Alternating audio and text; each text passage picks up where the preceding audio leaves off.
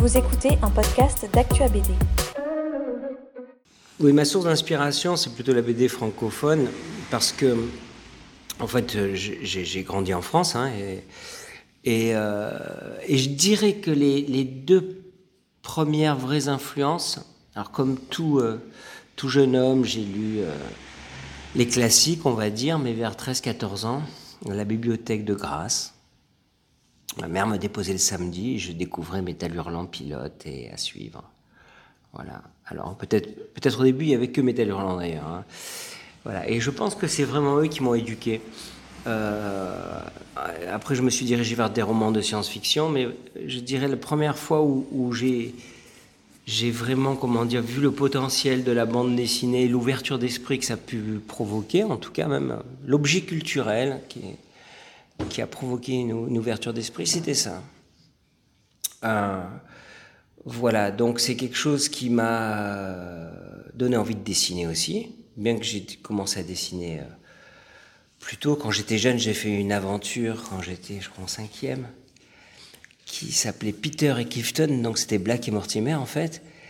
Et euh, c'était ma version de l'énigme de l'Atlantide où, où, en fait la Lune était un morceau de la Terre qui avait été mis en orbite et, euh, et, mes personnages euh, vivent à peu près la même aventure sauf que j'avais délocalisé donc c'est une sorte de plagiat de jeunesse. Mais j'avais quand même dessiné à l'époque, je sais pas quoi, une vingt ou trentaine de planches, voilà. Donc j'étais donc je suis passé un peu de ces univers franco-belges plus classiques qui m'ont éveillé aussi, hein, parce que j'ai totalement lu et relu euh, Le piège diabolique et, euh, et euh, L'énigme de l'Atlantide, en, tout cas les, les, les Black et Mortimer, à la SF. et j'étais bien sûr biberonné avant tout ça par Tintin. Voilà, le, journal. Hein.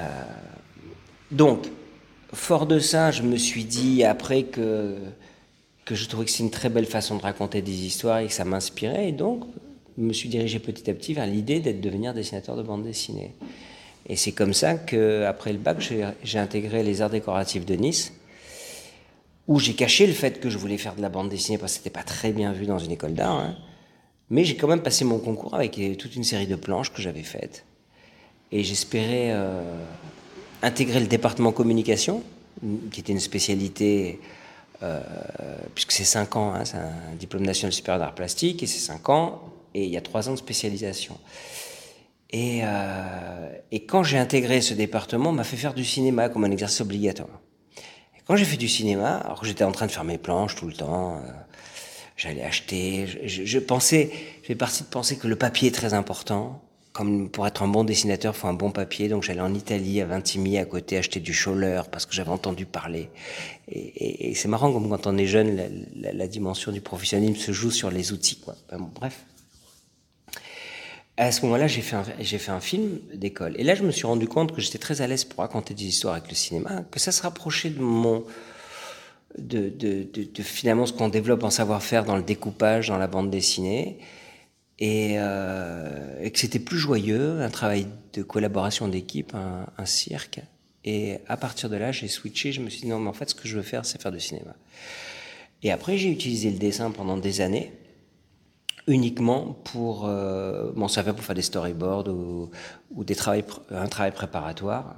Il y en a là un petit peu dans l'expo, un travail préparatoire euh, au film.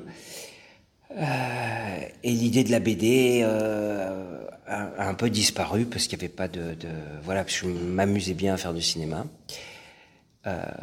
Donc voilà un petit peu mon, mon, mon, mon, entrée dans le monde de la BD. Dans cette entrée-là, dans mes sources d'inspiration, il y a bien sûr Moebius, euh, plus que Blueberry au fond. Blueberry m'a marqué, mais euh, il y avait Moebius. Moebius c'était quand même un des personnages euh, au centre. Et je pense que L'incal de Jodorowsky et Moebius a été un truc important. C'est là où pouvait aller la bande dessinée. Dans les dessins de Moebius, c'est cet espace-là. C'est-à-dire d'un coup,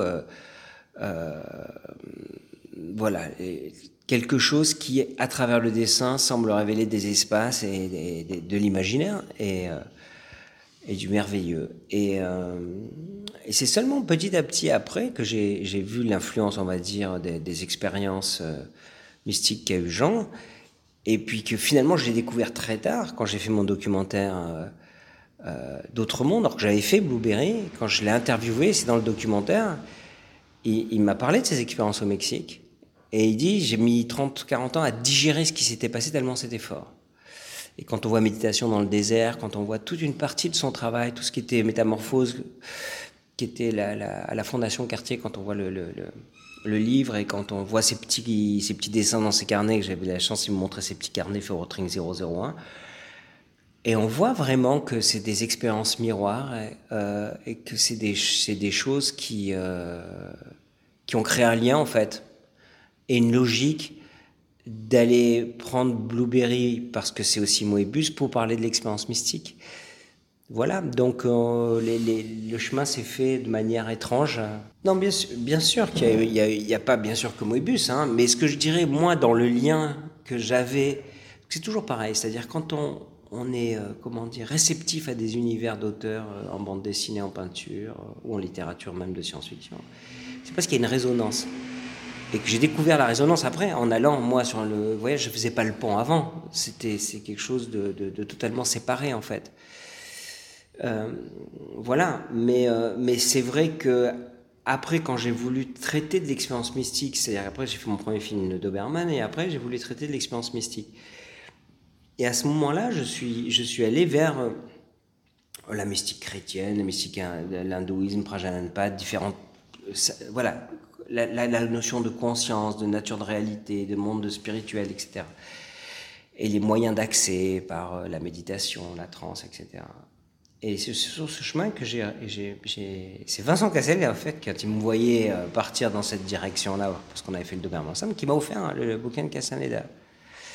Et quand j'ai lu le bouquin de Castaneda, effectivement, je me suis dit, mais moi, ça me paraîtrait plus juste comme chemin artistique pour parler de l'éveil de la conscience, quelque chose d'aussi fort que ce que décrit Castaneda.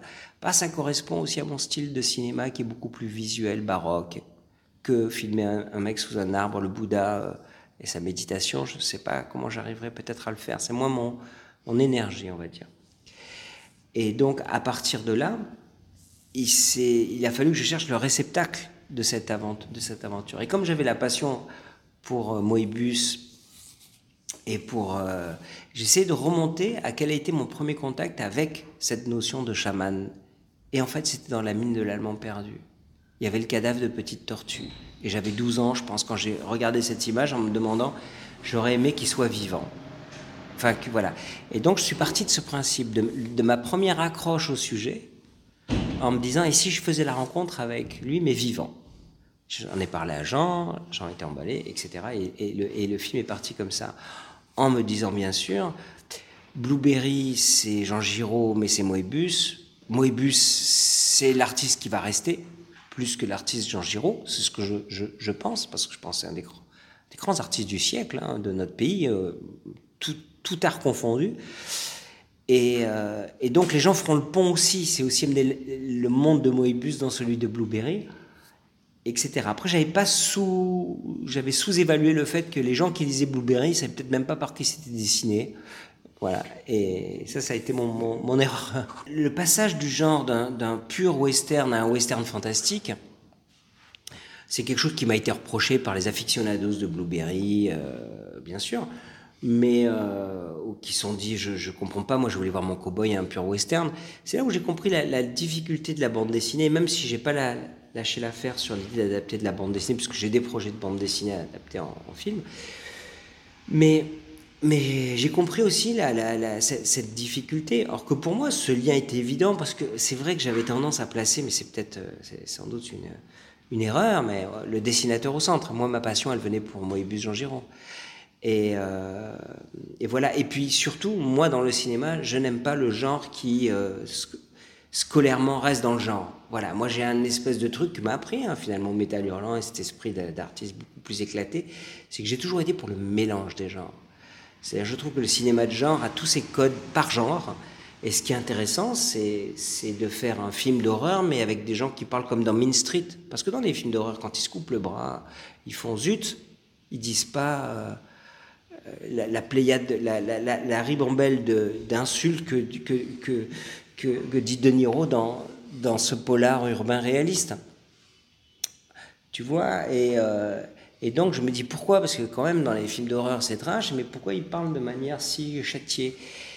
Et j'avais commencé à faire mon court métrage Vibroboy qui était dans cette, cette chose-là de mélanger les genres. Et donc j'ai toujours d'ailleurs cet amour pour le mélange des genres, c'est-à-dire de ne pas euh, être religieusement dévoué à un genre, mais de faire du cinéma et d'essayer chaque fois de, j'aime les objets hybrides ou les cinéastes qui, euh, qui mélangent les choses, qui, qui, qui, nous font perdre un peu plus nos repères. Le genre, c'est comme un code de la route qui fait que vous êtes bien installé pour manger votre glace dans votre fauteuil un peu quand même.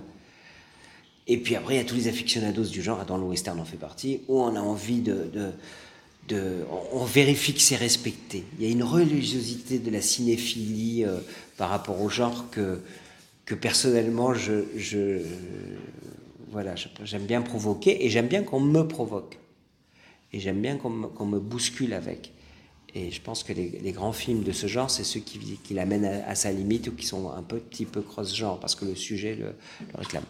La BD, c'est donc une longue histoire avec moi, euh, mais comme lecteur, après, j'ai continué bien sûr comme lecteur. Euh, là, je travaille sur le projet adapté de Epiphania de Ludovic de Berne en, dessin animé depuis deux ans au travail, donc j'aime beaucoup cette bande dessinée. C'est un projet qui est venu, qu'on m'a proposé, et, j'en ai d'autres. Donc je n'ai pas lâché, parce qu'un moment après Bluebird, je me dis, mais il ne faut pas adapter quelque chose qui est déjà très marqué visuellement et qui est un fan club. Parce qu'en fait, on a on, voilà, on a le, fan club qui est autour et qui. Et Tim Burton en parle beaucoup dans, quand il a fait Batman, c'est une horreur en fait. Euh, voilà, c'est, chacun de son avis, tout le monde, ça appartient à, chacun. Donc, euh, et puis finalement, je me suis dit que non, que, je devais garder ma liberté dans un sens ou dans l'autre, si quelque chose était inspirant.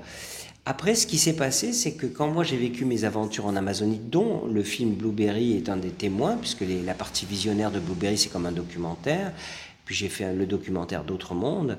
Euh, à cette époque-là, j'ai commencé à gratter cinq ou six planches de bande dessinée, ou sept, et je me suis dit, ça serait formidable de raconter cette aventure aussi avec la bande dessinée. Surtout que quand je suis revenu d'Amazonie, j'étais dans un état particulier, j'avais peur d'oublier ce que j'avais vécu. Et donc j'ai commencé à faire des dessins.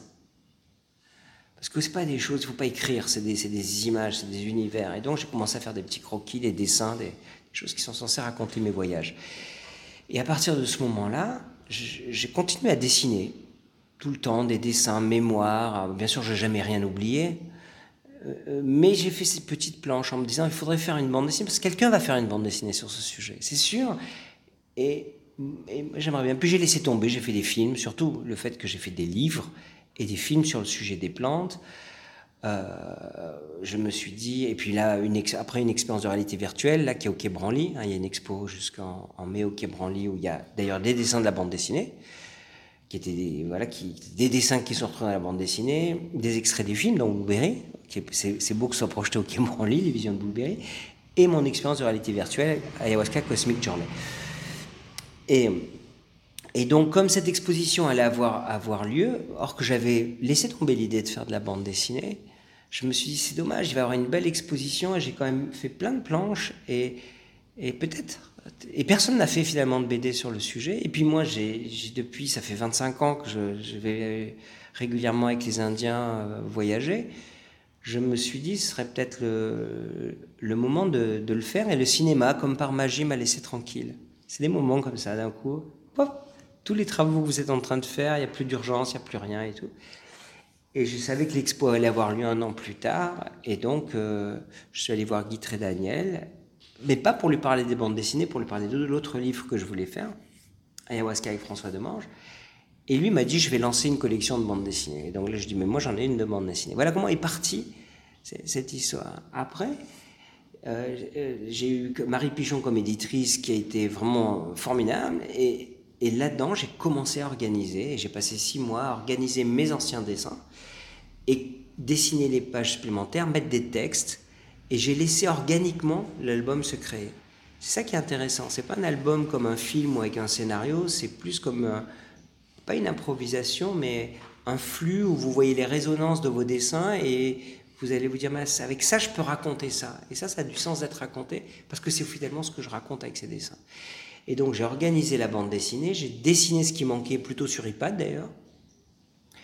Euh, et parce qu'il manquait les raccords et puis des choses dont je voulais parler. Et donc j'ai fait, on va dire, 40% de nouveaux dessins, euh, de planches euh, et tout le texte. Et ça a donné cet album. Alors une des choses qui était formidable, c'est que j'ai vu le plaisir que ça a fait à l'adolescent, moi qui avait rêvé pendant peut-être 7-8 ans dans, dans, un âge, tu sais, où tu es hypersensible entre, entre 14 et 22 ans et ton rêve est d'être dessinateur de BD. Tu vois, et ça, je l'avais dépassé parce que faire du cinéma, c'est magique, hein, et, ça me va très bien, c'est mon métier. Mais le fait de faire un album et d'imaginer le tenir dans ses mains, c'est, revenir vers le môme que tu étais. Finalement, on l'a fait. Tu vois, peut-être j'en ferai qu'un dans ma vie, mais je l'ai fait. Ce qui n'est pas pareil que de faire du scénario. Hein. Je pense qu'on a une légitimité en tant que cinéaste, sans doute, à, travailler sur les histoires, parce que c'est notre on fait des scénarios, ils peuvent être adaptés en film, en bande dessinée, en pièce de théâtre. On, travaille sur de l'histoire. Après, le dessin, c'est autre chose. Mais bon, euh, alors j'ai pas d'état d'âme par rapport à ça, parce que c'est pas une. C'est une démarche qui est celle que je, te raconte, c'est-à-dire. Tu te dis ça serait bien de partager ça, tu arrêtes, tu fais des dessins, tu continues de faire des dessins. dans la bande dessinée, il y a des pages, il y a des pages où face à face, tu as 25 ans entre les deux dessins tu vois? Et ce que j'ai trouvé merveilleux par rapport au cinéma dans la bande dessinée, c'était euh, cette idée d'être d'une liberté totale. J'avais trouvé en faisant les livres, hein. mais là c'est autre chose. C'est-à-dire d'un coup, euh, d'ailleurs la, BD est une expérimentation, il y a du noir et blanc, de la couleur, de l'aquarelle, de la gouache, de l'iPad, des, des, poscas c'est cette idée d'être euh, dans un univers où quand même tout est très codifié malgré le mélange des genres. Et il y a une puissance financière, industrielle. C'est une industrie, donc on a des comptes à rendre, on va dire. Et on n'est pas seul à décider des choses, même si le metteur en scène est un peu le chef d'orchestre, mais on doit passer beaucoup de temps euh, d'une manière politique, et que là, au contraire, on est seul. Ça coûte pas très cher à fabriquer une bande dessinée. Et, euh, et donc on est dans une liberté totale. Et j'ai vraiment goûté ça. Surtout que c'est un sujet qui me tient à cœur. Ça, tu l'as compris, puisque j'ai quand même dédié euh, continue d'être actif dans ma vie et de parler de la médecine indigène, de ce que c'est, à la fois de manière poétique en décrivant mes voyages euh, personnels, mais aussi les conseils, les, les dangers de, de, de ces voyages, euh, ce que c'est la pensée indigène, ce que c'est que, ce monde-là et qu'est-ce qu'il ouvre et en quoi c'est une médecine, pourquoi je l'appelle docteur? Voilà. Enfin, c'est pas moi qui l'appelle docteur, c'est les Indiens. Mais, euh, mais donc voilà, je, alors je me pose aucune question de légitimité, mais alors vraiment, euh, ça m'est jamais venu à l'esprit tellement c'est tissé dans mon être le fait que j'ai dessiné, tu vois, depuis. C'est une BD que j'ai mis 25 ans à faire, donc à partir de ce moment-là, tu, tu, tu peux pas parler d'autre chose que de juste euh, quelqu'un qui, voilà, qui a fini quelque chose et s'il a mis 25 ans à le faire, c'est que, c'est que euh, ça avait un certain sens. Si j'avais fait des petits croquis rapides et raconté mon truc et, et voilà, c'est autre chose. Alors, ensuite, moi, j'y vais avec une grande humilité dans le monde de la bande dessinée. Et, c'était déjà le cas quand j'ai fait la tour en tant que scénariste, parce que je sais qu'on n'est pas forcément bienvenu. De la même manière que quelqu'un qui est dessinateur de bande dessinée ou scénariste n'est pas forcément bienvenu immédiatement dans le cinéma, que tout le monde se regarde, chacun a un domaine, on se dit qu'est-ce qu'il vient faire là, celui-là? Euh, tu vois, donc j'y vais avec euh, une grande humilité, hein, simplement, j'ai, avec le cœur, et puis euh, et, je sais très bien qu'on peut se faire carboniser. J'ai vu des, cinéastes qui sont arrivés un peu, bon, bah, je vais faire de la bande dessinée maintenant, puisque le cinéma veut, moins de moi. Et non, non, la bande dessinée, c'est un art pour lequel il y a des histoires à raconter qu'on ne peut pas faire au cinéma, parce qu'elles coûtent trop cher en général, hein, ou qu'elles sont trop barges, tu vois. Et, euh, et, euh, et ça m'a donné envie. Alors je ne sais pas si je continuerai. Tu vois, ça dépendra. Si, si, s'il n'y a pas de succès du tout, peut-être je continuerai. Ça, c'est sûr je dessinerai toute ma vie de toute façon. Mais, mais euh, je ne sais pas si je referai de la bande dessinée. Mais, mais en tout cas,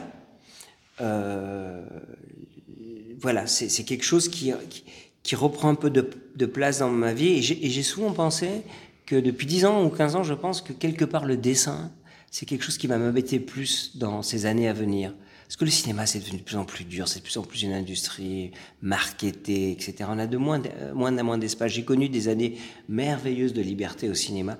Aujourd'hui, les gens qui sont en place, c'est des écoles de, marketing, il y a des intelligences artificielles qui disent les goûts des gens, il faut vérifier que tout rentre dans le cadre.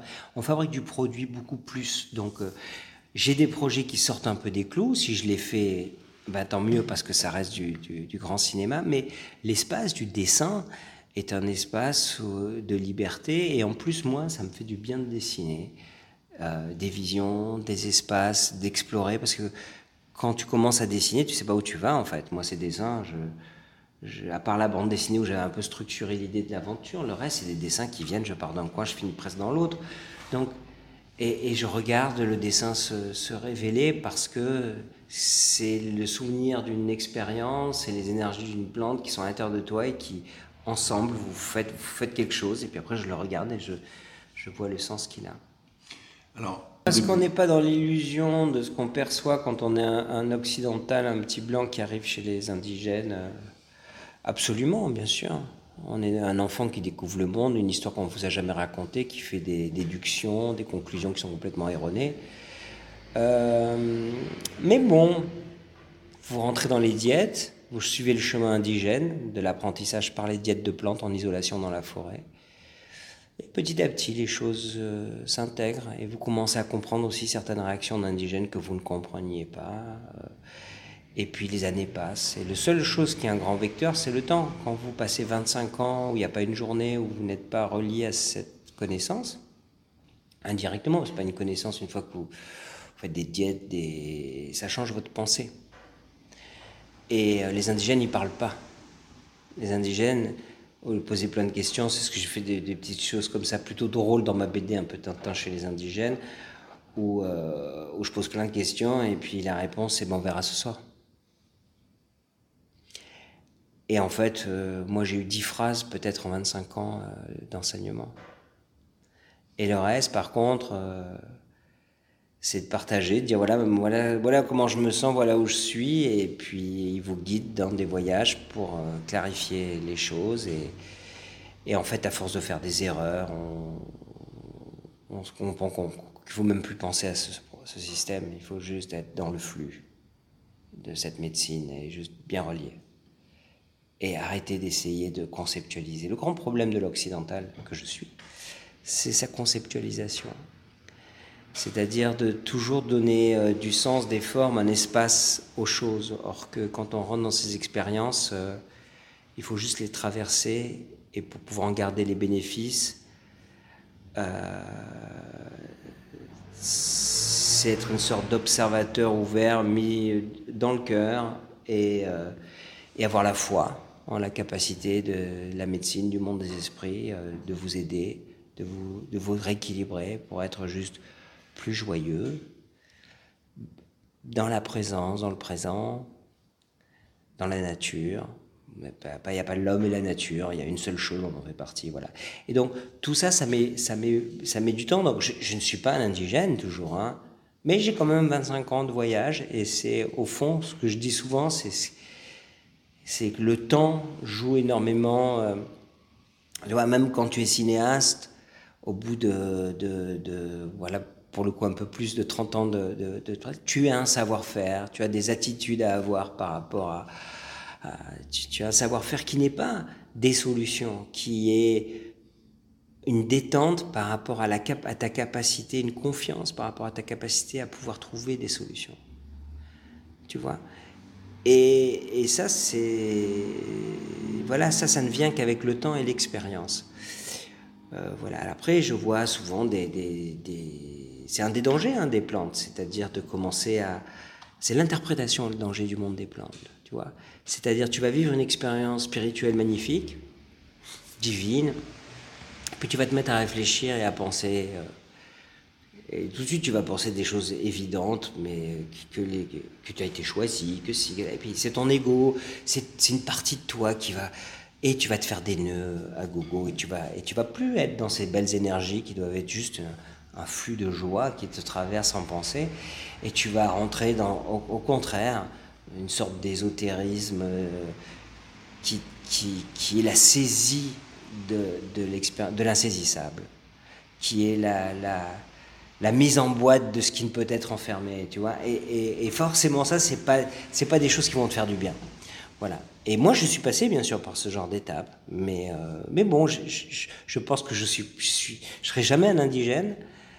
Mais je, je mais, mais les plantes te ramènent vers euh, le monde indigène. Pourquoi? Parce que les indigènes et leur culture, elles sont basées sur cet usage des plantes.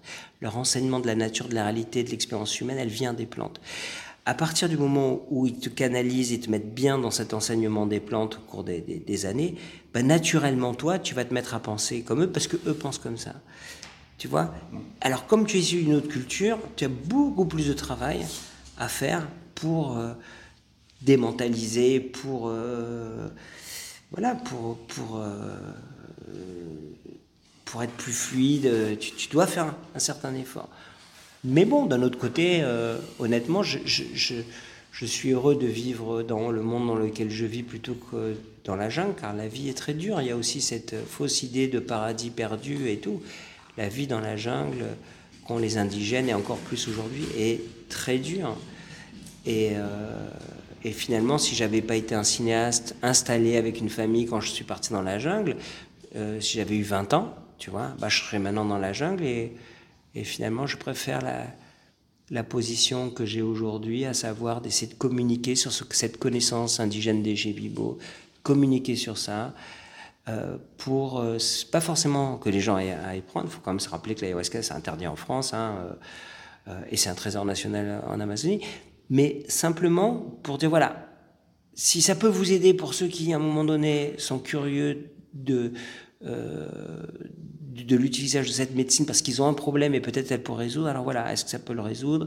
Et attention à ça, attention à ça. Cette BD, c'est pas une introduction à, à cette médecine, c'est mon aventure à travers sur les 25 ans c'est c'est comment raconter euh, les mouvements de, à la fois le chemin personnel, parce que au fond, la seule chose qu'on peut raconter, c'est ce qui nous arrive. On va pas dire comment ça marche. Mais par contre, on, a pu remarquer que il valait mieux pas faire ça. Et puis on a pu remarquer que les gens qui avaient ce problème-là, ben ils l'ont pas résolu, tu vois? Mais que par contre, ça, ça marche très très bien. Et qu'on peut avoir très très peur. Euh, et on peut se retrouver dans des espaces euh, très difficile, mais il faut pas y aller en rigolant, en se disant oh là je je, je, vais un peu m'aérer, euh, tu vois, c'est pas du tourisme. On parle de tourisme chamanique, il n'y en a pas de tourisme à partir du moment où vous buvez un vrai verre de d'ayahuasca fort, vous, êtes, disparaissez, le touriste, euh, il n'existe plus. Et donc vous êtes face à l'expérience et, là, il faut être avec les bonnes personnes et, et bien guidé. Et donc, je, je rends compte à la fois des choses générales sur les Indiens, sur la médecine, sur ce que c'est, et à la fois un témoignage plus personnel, parfois drôle, hein, euh, parce que je pense qu'il nous regarde de manière à dire, là là, qu'est-ce qu'il va nous faire aujourd'hui celui-là? Parce que l'occidental, il est quand même euh, particulier, ils s'en méfient, ils ont raison de s'en méfier. Hein. c'est c'est quand même, ils ont, ils ont des raisons de se méfier d'un occidental. Hein. C'est quand même nous qui avons défoncé leur monde, c'est notre culture. Donc même si on est tout bien intentionné, on a plein de choses euh, qui d'un coup peuvent se retourner et, contre eux, euh, donc voilà. Donc ça c'est ça c'est mon voyage. Ce que je crois, c'est que ces expériences euh, sont tellement particulières qu'à un moment donné, la seule manière de la traduire, c'est au fond pour ces sentiments ou ces espaces, c'est par la poésie. Elle peut être filmique, la poésie, elle peut être une abstraction, une suite d'images et de sons organisés euh, pour passer par-delà le mental et venir toucher le corps émotionnel. Et la musique est de la poésie. Voilà, s'il n'y a pas de paroles déjà, par exemple, si c'est juste des intonations de voix et, de la musique, il y a cette, dimension qui pénètre profondément le corps émotionnel et qui transmet de l'information. La musique nous éduque, je pense, à ressentir, à traverser différents états. Et oui, je pense que j'ai des parties où je me dis, ben, euh, je peux me permettre au récit d'éclater complètement et de, décrire des choses qui, qui ont, de moins en moins de sens. J'essaie quand même d'en mettre, mais si je continuais, je pense que j'irais encore peut-être plus profondément dans une dimension euh, abstraite, de, ou en tout cas de jouer avec la résonance des mots et des images. Mais c'est, j'ai des moments dans l'album où j'ai essayé de faire ça, et, c'est peut-être le plus intéressant. Et, moi, je suis un jeune dessinateur au fond de bande dessinée, donc euh, c'est un peu comme un premier film, une première bande dessinée, même si je connais bien le sujet. Euh, mais par contre, l'outil de comment raconter avec, voilà, c'est un premier essai. Euh, et, je suis plutôt content au jour d'aujourd'hui de, de l'avoir fait. Enfin, je vois plus de choses qui me plaisent qui me déplaisent. Peut-être quelques pages que j'aimerais redessiner. mais, mais, euh, mais sinon, euh, voilà, je crois toujours. Donc quand on est un peintre, un cinéaste, on est un artisan et donc c'est en faisant qu'on progresse, je crois. Et progresser, ça veut pas dire faire. Progresser, ça veut dire être plus précis dans ce que vous voulez transmettre et le faire de la meilleure façon. Et comme moi, c'est très évanescent, immatériel et particulier, cette progression est, peut-être encore en cours. Je, je sais pas comme je suis très intuitif, c'est-à-dire que peut-être je me mettrai à dessiner que quand mon corps me, me dira de le faire. Si cet épisode vous a plu, partagez-le autour de vous. Abonnez-vous au podcast d'Actua BD pour ne manquer aucun épisode. Et pour nous soutenir, vous pouvez laisser 5 étoiles et un commentaire sur Apple Podcast ou Spotify. Merci et à bientôt sur Actua BD.